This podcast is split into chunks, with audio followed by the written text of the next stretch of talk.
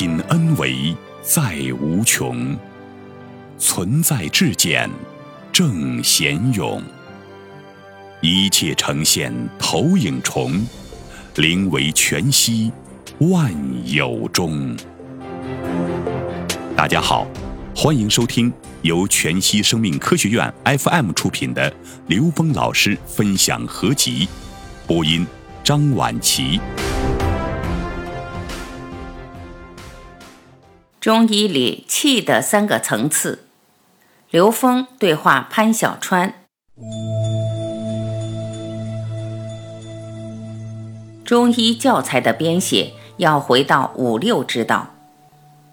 潘小川，我接着刘老师的话题讲一讲《内经》当中有一个运气七篇大论，实际上它就是五六的具体化身。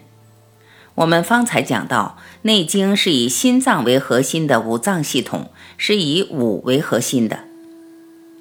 到了《难经》的时候，增加了一个独立的脏象体系，这叫命门。命门是什么呢？如果按照双螺旋的理论来说，命门其实就是白洞，黑洞就是心脏，黑眼就是心脏，就是我们所说的少阴，而少阳实际上就是命门。那也就是说，《难经》是围绕着命门所展开的一部经典。那从这个意义上说，它在理论上极大的丰富了五和六的系统，而且完善了五六的系统。《难经》也就是由于这个伟大的贡献，成了四大经典之一。那反过来说，《伤寒论》是把在五行的基础上所建立的经方纳入了三阴三阳的体系，完成了五和六的搭配。换句话说，张仲景也完成了五和六的这个系统。那也就说，凡是完成了五和六系统搭配的著作，就是中医的里程碑。所以说，五和六是非常重要的概念。《内经》中说，五脏为阴，六腑为阳。五脏六腑其实不是光是脏腑的问题，而是五六的问题。传至后世，以血为盟，说这东西要传给后世的。静之者昌，慢之者亡。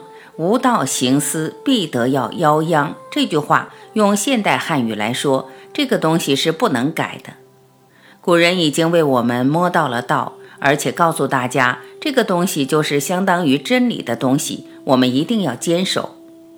四大经典，我们一定要维护、坚持、推广，这就是我们中医的根本。脱离了四大经典的五六之道，是我们今天中医所遇到困难的重大原因之一。所以说，我们将来教材的编写一定要回到五六之道。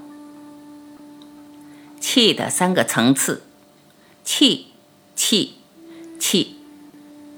刘峰，我以前跟傅景华老师专门探讨过气这个问题。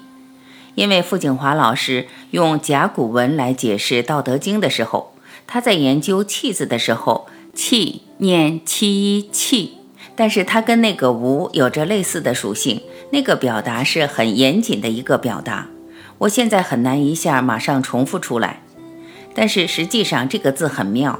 我们在这个时空能量，在低维和高维能量关于气的表达，简体字就是一个“气”。就是空气的这个气，在繁体字里面，它有三个层次。第一个层次是一个气里边一个米字，在三维空间的气就是一个气一个米字，它代表了物质存在的这个气，或者在三维空间我们理解到的能量关系。它代表什么呢？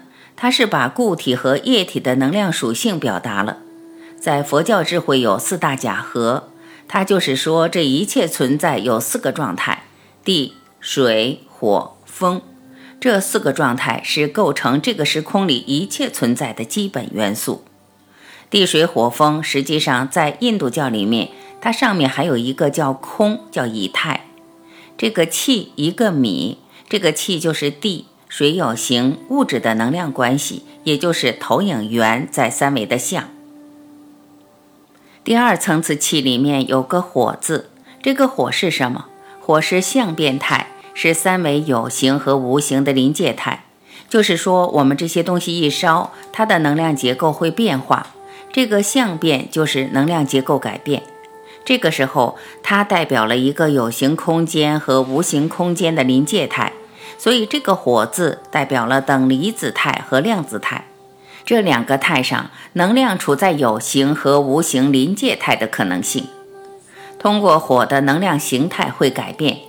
你比如说，加热以后，这个东西会气化，它从固态到液态，通过加热它就会转变，然后从液态到气态变成看不见的，它可以形成这个有形和无形的转化，这就是中间这个气。第三个层次就是上面这个气，四点水代表自由度，也就是维度。火再往上走就是风。我们现在科学理解，风其实它是看不见、摸不到的能量，但这个风也有三维的，也有高维的。实际上，在远古时代，古代人表达的时候，这四点水它不是水，恰好是火。它讲的是火上面看不到、摸不着的这些能量，称为这个气。这个气是高维能量，是投影原理的能量，它直接通达到 n 维，n 趋于无穷大那个无。那无是什么呢？无不是没有，无是万有。这一切的存在是有生于无，无是投影源，它投影出一切的有，所以它是 n 维 n 趋于无穷大。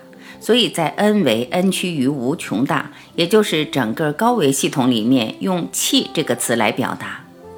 达到那个无的境界的时候，它就是先天真气了。所以这个气在维度上代表的是高维能量。什么是宇宙大爆炸黑洞？讲到宇宙大爆炸这个概念，其实现代科学家有一个误区，就是把宇宙大爆炸的先后和时间点进行执着的研究。其实到第四维，这种研究一点意义都没有。因为什么？第四维时间是变量，当时间成为变量的时候，根本就没有先，没有后，没有开始，没有结束。如果人们没有突破这个认知的话，那么人还是被这个三维固化在这儿。我们再继续研究高维属性的话，这个逻辑就连接不上了。所以，我们必须得突破现代科学对宇宙描述的极限，也就是三维局限。认为宇宙大爆炸有之前之后的事，其实到第四维不存在这个概念了，不存在过去、未来，不存在刚才一会儿。所以《金刚经》里说的特别清楚：过去心不可得，未来心不可得，现在心不可得，指的就是三心不可得，就是这个意思。在三心里边，就在三维里面，把自己事先困在这个三维认知里面了。人类最大的障碍就是三维认知，三维认知最强悍的认知就是认为时间是常量，所以我们在描述的时候大量的用到了过去、未来、刚才、一会儿、先后这个概念的话，就把我们局限了。宇宙大爆炸黑洞到底是什么呢？零维，零维就是黑洞，就是宇宙大爆炸的起点。因为根据能量波的特性，所有能量波到了零维，其小无内的这一点的话，它全部湮灭了，它就与黑洞的属性高度一致。所有信息、所有的所谓的物质、所有的能量结构，到了这个奇小无内的质点里面就全没了，这就是黑洞。顺着这个能量波看过去的时候，就是黑洞，到零维就是黑洞了。如果我迎着能量波看的时候，所有能量都是从这一点发生出来的，这就是宇宙大爆炸，它超越了时间的概念。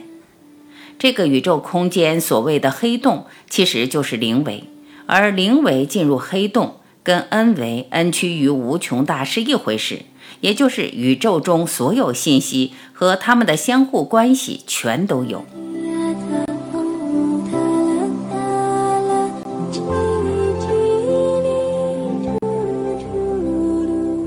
感谢聆听，我是晚琪，再会。